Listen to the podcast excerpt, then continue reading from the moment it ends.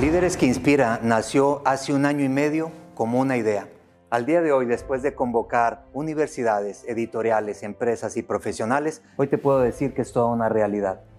Encontramos en todos los rincones de Hispanoamérica las mentes más brillantes para ir llenando poco a poco las butacas de los líderes que son capaces de inspirar vidas.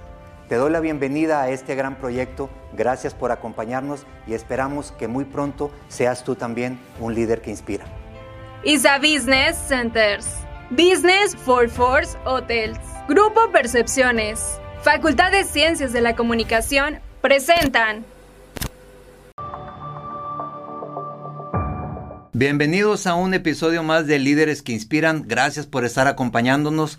Como cada semana vamos a estarles presentando algunos líderes de cualquier parte de Hispanoamérica que estén convencidos y que tengan las ganas de poder compartir información de valor. Muchísimas gracias por estar siguiendo las redes de líderes que inspiran y también la página líderesqueinspiran.com en donde van a poder encontrar estos libros que estamos subiendo de manera frecuente con todos estos líderes que están compartiendo información. El día de hoy estoy muy feliz porque tengo un líder que les voy a, presentar y que estoy seguro que van a aprender muchísimo de él. es un argentino, eh, tiene ya mucho tiempo viviendo en México.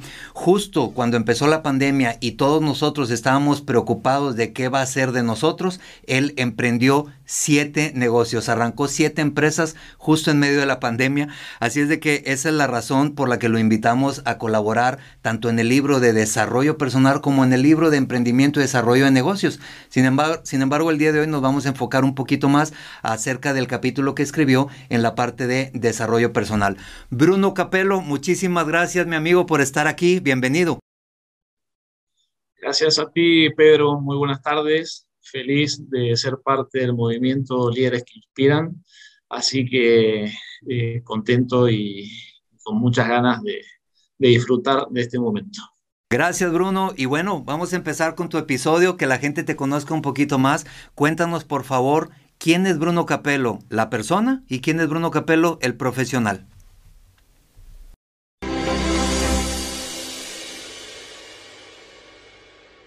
Pedro, mira, me defino como una persona espiritual eh, que he logrado un nivel de conciencia donde estoy muy conectado con mi ser y, vivo en mi propósito.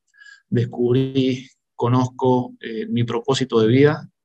Esto me permitió eh, estar en estado de, de plenitud y gracia y además me permitió todo esto tener una familia maravillosa, una esposa a la cual amo profundamente, cinco hijos increíbles, vivir en el lugar que quiero, que, en el lugar que más me gustó de todos los que conocí. Vivo en Playa del Carmen porque me encanta. También me permitió crear la empresa de mis sueños en un momento donde, donde nadie hubiese arriesgado eh, como confié en mi propósito, lo hice y, me fue muy bien. Y bueno, también tengo una salud maravillosa, así que ¿qué más puedo pedir? Este, eso desde lo personal. Y, y en lo profesional, soy empresario y emprendedor hoy. Soy empresario y emprendedor y, y vivo en mi propósito también en todas mis organizaciones. Me dedico principalmente al desarrollo de las personas a ayudarlos a crecer en todos los aspectos de la vida. No solo las personas que trabajan en mis empresas, sino a mis amigos, a los clientes, a todos, desde algún lado intento aportarles valor a seguir en mi propósito, Pedro. Muchas gracias, Bruno. Y mira que, que, lo puedo confirmar. Somos amigos ya desde hace mucho rato y puedo confirmar que efectivamente siempre estás al pendiente de ver cómo puedes ayudar. Y mira que has trabajado con empresas en donde más de 1.200 personas te reportan y con cada uno de ellos es casi saber el nombre de cada una de las personas y poder conocer la historia de cada uno. Así es que te felicito por eso. Y formas parte de ambos libros, como ya lo mencioné hace un momentito, pero específicamente en el libro de desarrollo personal escribiste sobre un tema que me llama mucho la atención, elevar el nivel de conciencia. Bruno, dinos y dile a la gente que te está escuchando y que te está viendo, ¿por qué crees que en estos momentos es tan importante que la gente empiece a elevar su nivel de conciencia? Elevar el nivel de conciencia no es un término muy conocido. Esto tiene que ver con llevar las creencias que tenemos sobre la forma en la que percibimos la vida y la existencia, llevarlas a, a un siguiente nivel. Existen cinco niveles. Actualmente la humanidad se encuentra en el segundo nivel y es suma, sumamente importante eh, seguir evolucionando porque eh, como especie nos hemos dedicado a perfeccionarnos en la parte intelectual. Porque la especie humana este, ha crecido mucho en la parte intelectual y hay otras áreas como la parte espiritual donde no se ha crecido mucho y hemos llegado a un punto donde estamos corriendo un, grave peligro. Eh, hemos tenido la capacidad y la inteligencia de crear bombas atómicas y en una situación de guerra como la de hoy, Pedro, eh, estamos en peligro de que a tres personas que tienen un nivel de conciencia eh, bajo, eh, o, el primer nivel de conciencia, que, es el nivel donde se puede afectar la vida de otras personas, decidan presionar un botón y sea el final de nuestra especie. Entonces es sumamente importante y urgente de que la especie humana evolucione el nivel de conciencia para, para no llegar a esta situación en la que estamos hoy, Pedro. Ya, entiendo. Eh, y fíjate que en estos momentos críticos eh, tienes toda la razón, que a veces eh, toda la especie humana puede depender de alguien y si no estamos muy seguros de cuál es el nivel de conciencia que tiene, pues esto puede terminar en, una gran tragedia. Y mira que lo estamos viendo de manera global, pero lo mismo pasa también en la casa de alguien, en la empresa de alguien y en la familia de alguien, ¿no? Cuando, cuando hay personas que también no han logrado desarrollar este nivel de conciencia. Bruno, desde tu punto de vista y desde tu experiencia, llegamos al primer desafío del día de hoy. Ah, ¿Qué le puedes compartir a la gente respecto a los cinco mejores consejos de tu parte para que estas personas empiecen a trabajar esta parte de elevar el nivel de conciencia?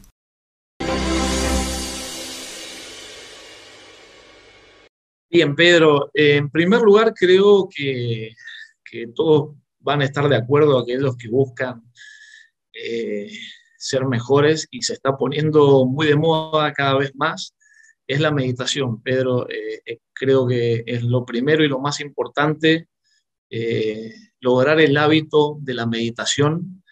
Es el canal que se abre para conectar con tu ser y empezar a tomar decisiones que tengan que ver con, con un nivel más elevado de conciencia, no solo esto, sino también que mejora eh, la calidad de vida, disminuye el estrés, eh, la intuición y la creatividad son mucho más claros.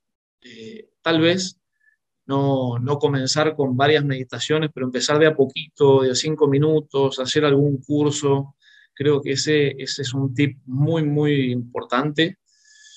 en segundo lugar, eh, aprender, Pedro. Creo que eh, debemos mantener el hábito de aprender, no solamente aprender lo que, lo que nos enseñan en la escuela, en la escuela o la universidad, sino que eh, no solo desarrollar el intelecto, hay otras áreas que son muy importantes, que también hay que aprender a llevarla bien, pero hay un orden para aprender. Primero hay que aprender a aprender, es la manera de, de aprender de, de, la forma correcta y es eh, aprender los términos técnicos y desarrollar eh, la práctica diaria para incorporarlo a la vida. Esa es la, perdón, la manera de aprender a aprender.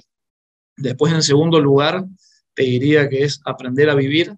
Una vez que ya sabemos aprender, tenemos que preocuparnos por eh, equilibrar todos nuestros, los aspectos de nuestra vida. Para eso se puede aprender. Hay libros como los libros de la plataforma Líderes que Inspiran, este, de los que estamos hablando, que te enseñan a vivir, que son muy importantes. Y en último lugar, eh, sería aprender a enseñarle a los demás, a dejar un legado eh, que es sumamente importante para que podamos seguir evolucionando como especie.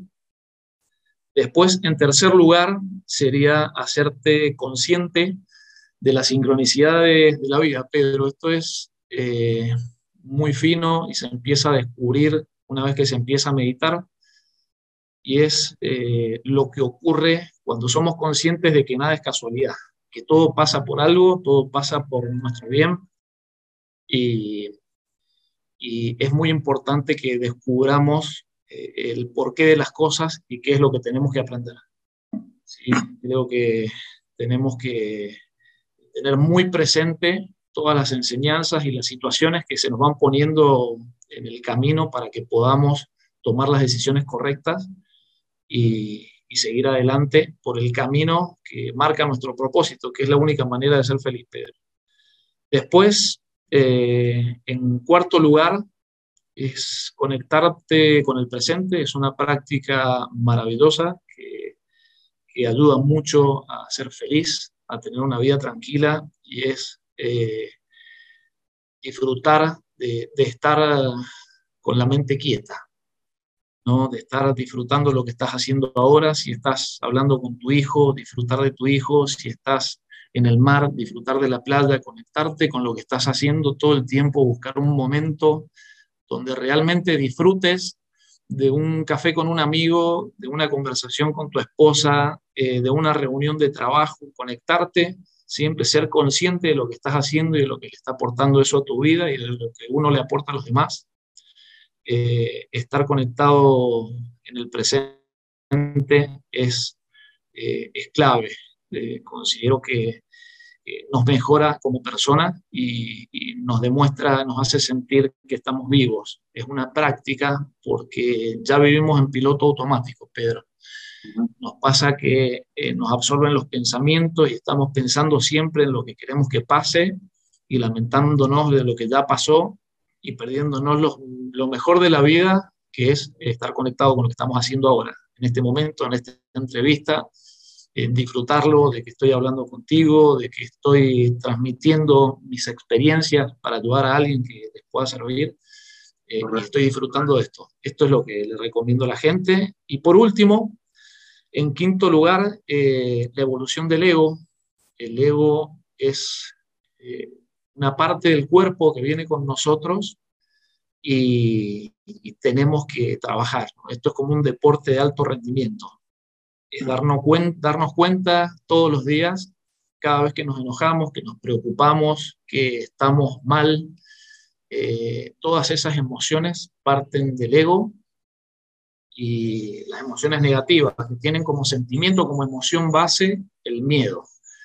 Existen dos emociones madres que de ahí parten todas. Del miedo parte la envidia, parte la angustia, el dolor, la inseguridad, la incertidumbre. Y del amor parte la alegría, la felicidad. La parte del amor viene del ser, viene del yo más profundo. Y la parte del miedo viene del ego. Y la manera de, mejorarlo y y de evolucionar el ego es darnos cuenta cuando algo nos molesta, hacernos consciente, conectarnos con esa emoción negativa, aceptarla. La aceptación es la clave principal para la evolución, entender que es parte de nosotros, que es ese ego que nos está haciendo sentir mal y evitar reaccionar. Normalmente lo que hacemos, Pedro, cuando, cuando nos sentimos mal es atacar a otra persona y esa es la parte que hay que evitar. cada vez que evitamos eh, atacar a alguien eh, o gritar o, que nos damos cuenta que un ruido fuerte nos irrita y, logramos que no nos afecte porque por creencia nos han hecho creer que los ruidos fuertes nos molestan. Entonces suena un ruido fuerte y me pongo nervioso, me da ansiedad, me pongo mal, apaguen, apaguen ese ruido.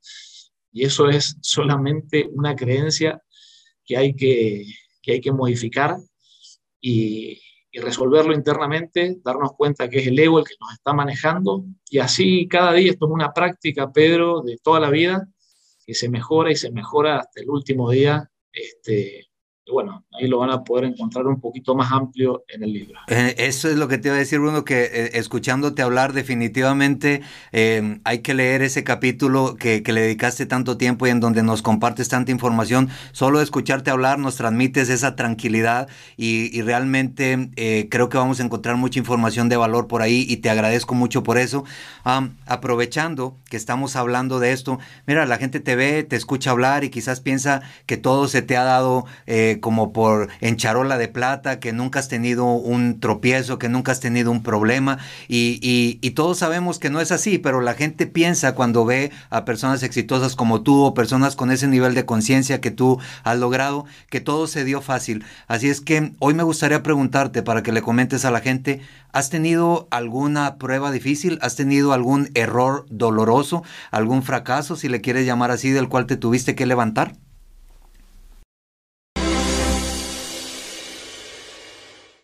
Verdad que muchos, Pedro, muchos, muchos eventos dolorosos desde muy joven.